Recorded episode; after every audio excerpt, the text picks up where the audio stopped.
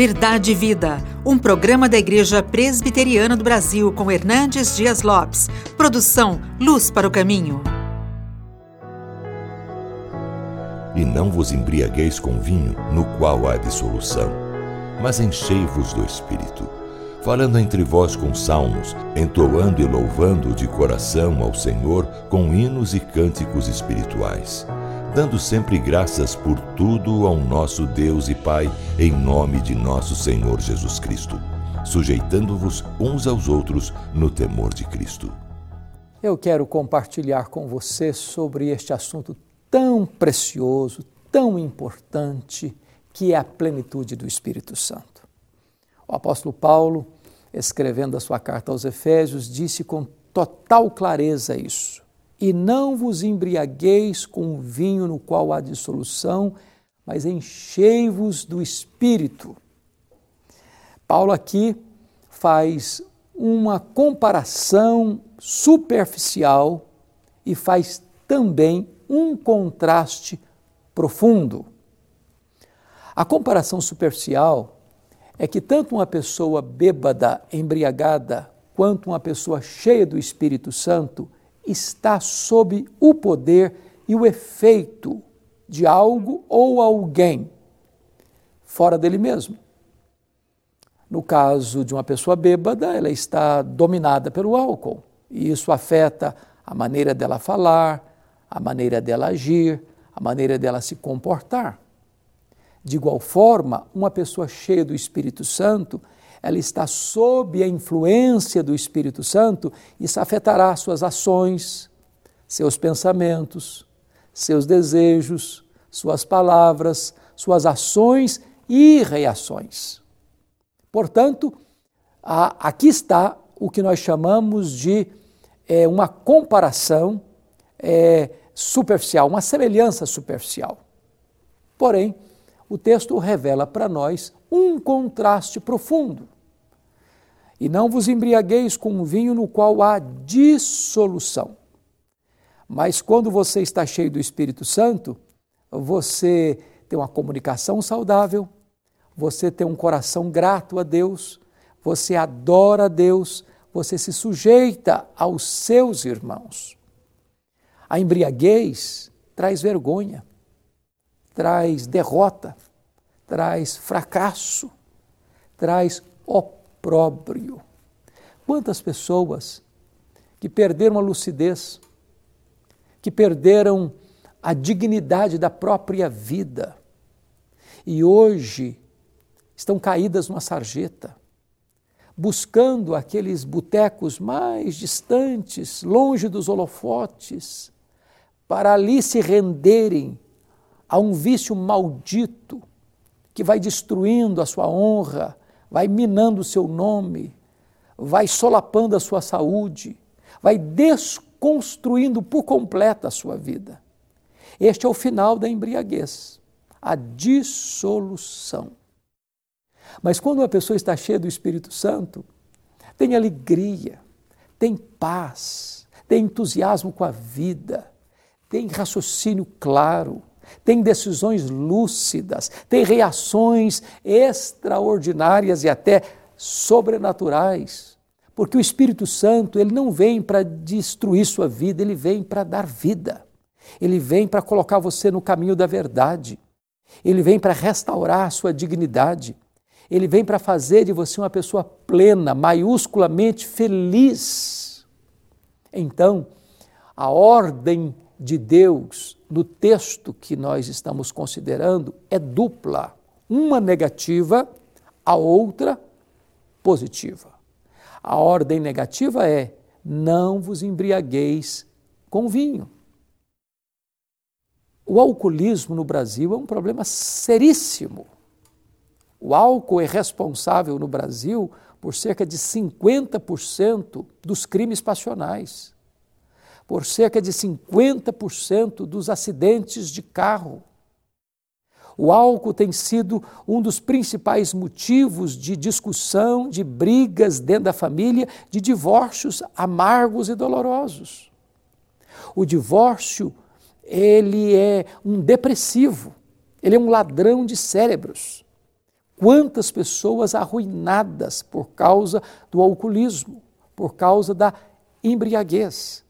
E Deus que ama você, e Deus que quer o melhor para você, está dando uma ordem para você: não se embriague com vinho, não se renda ao álcool, não se torne um viciado, um adicto do álcool, seja livre. E só Jesus pode nos transformar verdadeiramente em pessoas livres. Se o Filho vos libertar, verdadeiramente sereis livres. Mas há uma ordem positiva no texto, e a ordem é: enchei-vos do Espírito. Enchei-vos do Espírito. Note você que isso não é uma possibilidade, isso não é uma opção, isso é uma ordem, isso é uma ordenança divina. Em outras palavras, se embriagar com vinho é um pecado, não ser cheio do Espírito Santo também é um pecado. Viver aquém do projeto de Deus na nossa vida é um pecado. O propósito de Deus é que você seja cheio do Espírito Santo. Está no imperativo. Agora, preste atenção nisso. Há uma coisa na língua grega que não consegue ser vertida para a língua portuguesa. Esse texto foi escrito em grego. Aqui está o que nós chamamos de um presente contínuo nesta ordenança. Em outras palavras, enchei-vos do Espírito significa seja cheio do Espírito Santo hoje, amanhã seja cheio de novo, na próxima semana seja cheio outra vez. Em outras palavras, a plenitude de ontem não serve para hoje. Talvez você que está aí me assistindo já foi um crente piedoso, um homem de oração, uma mulher de oração. Mas hoje a sua vida está árida, seca, vazia. A plenitude de ontem não serve para hoje. Hoje também você precisa ser cheio do Espírito Santo. A experiência que você teve com Deus ontem não é garantia de vitória hoje com Deus. Hoje você precisa andar com Deus. Essa plenitude, ela é constante, ela é contínua, ela é progressiva. Mas notem mais que Paulo usa o verbo no plural, enchei-vos. A plenitude do Espírito Santo não é para uma elite espiritual, para a liderança espiritual, é para todos, para a criança, para o adolescente, para o jovem, para o adulto, para o velho, para o rico, para o pobre, para o doutor, para o analfabeto. Todos nós podemos e devemos ser cheios do Espírito Santo de Deus. Mas preste atenção, você não pode produzir essa plenitude. Você é recebe esta plenitude. Está numa voz reflexiva no grego que significa o seguinte: você é o receptáculo, você não promove essa própria plenitude. Ela, essa plenitude ela é recebida, ela é dada a você. O próprio Deus é quem enche você do Espírito Santo. Mas você pode perguntar assim: como é que eu posso saber se eu sou uma pessoa cheia do Espírito Santo? Quem está cheio sabe que está e quem está cheio, as pessoas que convivem com essa pessoa sabem que também ela está cheia do Espírito Santo. Mas o texto nos ajuda a compreender isso. E a primeira marca, Paulo diz assim: falando entre vós com salmos. A nossa comunicação é, melhora dentro de casa, no trabalho. Se a sua boca está cheia de palavras torpes, é uma evidência que você não está cheio do Espírito Santo. Se a sua fala é uma fala abençoadora, se a sua conversa é uma conversa que anima as pessoas, isso é uma evidência que você está cheio do Espírito Santo. Mas o texto prossegue diz o seguinte: é, tem mais, falando entre vós com salmos, mas entoando e louvando de coração ao Senhor. Ou seja, uma pessoa cheia do Espírito Santo, ela adora a Deus, ela tem prazer em cantar louvores a Deus, a sua boca está cheia de gratidão a Deus pelas obras de Deus na sua vida. Pare de murmurar. Pare de ser uma pessoa pessimista. Pare de viver, viver alimentando a sua alma com absinto amargo. Comece a destilar dos seus lábios louvores ao Deus que ama você, que criou você, que cuida de você, que protege você, que abençoa a sua vida. Mas o texto prossegue ainda e diz o seguinte: dando sempre graças por tudo a nosso Deus e Pai. Sabe uma pessoa cheia do Espírito Santo?